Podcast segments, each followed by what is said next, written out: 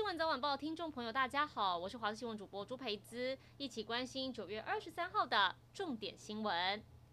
新北市板桥幼儿园群聚案宣告结案，包含幼儿园和板桥某社区大楼，加起来有六百多人匡列隔离，在解隔离前全数采检阴性，因此今天凌晨解除隔离。新北市府也派车前往检疫所协助住户返家，有住户很开心说，庆幸病毒没有在社区扩散，还喊出台湾加油。网络交友要小心，台东市刑事局破获诈骗集团机房。根据了解，诈骗集团专门利用交友软体搭讪被害人，以假装的老师带头下注假的博弈网站，诈骗至少六十五个被害人。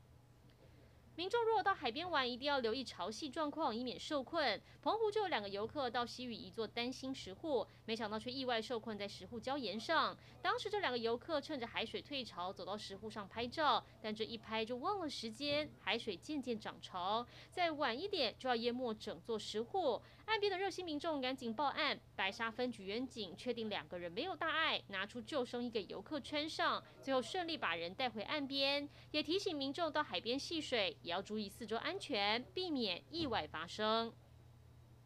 国际消息：第七十六届联合国大会总辩论迈入第二天，友邦马绍尔群岛、瓜地马拉、洪都拉斯接力声援台湾。马绍尔群岛总统科布雅没有参加联合国总部实体会议，但透过预录影片发言。科布雅说，联大第二七五八号决议没有任何内容阻止这样包容性的做法，而决议也十分清楚，没有就台湾议题表态，并指出联合国作为一个以人为中心的机构，不能忽视台湾人民或。继续以国籍为由拒绝让台湾民众参加在联合国总部举行的公开会议或导览，还直言这种可耻的沉默必须结束。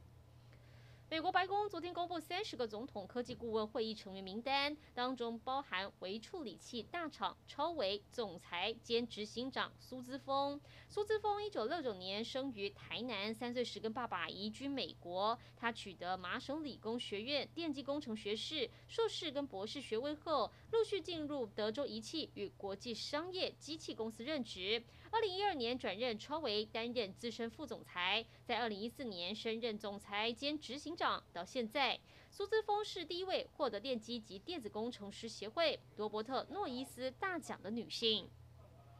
一起来关心天气。今天太平洋高压还是很强，台湾各地大多是多云到晴。午后因为热对流发展，中南部地区跟其他山区有局部短暂雷阵雨，还会有局部大雨发生的可能。整体高温方面比昨天还要热，没下雨时各地高温可以来到三十一到三十五度。桃园以北、嘉义以南跟花莲将有局部三十六度以上高温发生的可能。中午前后紫外线很强，外出一定要注意防晒，多补充水分。而另外又有热带性低气压生成，目前在关岛东南方海面上，最快明天会发展成台。如果成台的话，会是今年第十五号台风电母，从鹅銮鼻东南东方向西北移动，对台湾没有直接影响。但是明天起到下周一，会有入秋第一波微弱的东北风，将转为湿凉的天气。以上就是这一节新闻内容，感谢您的收听，我们再会。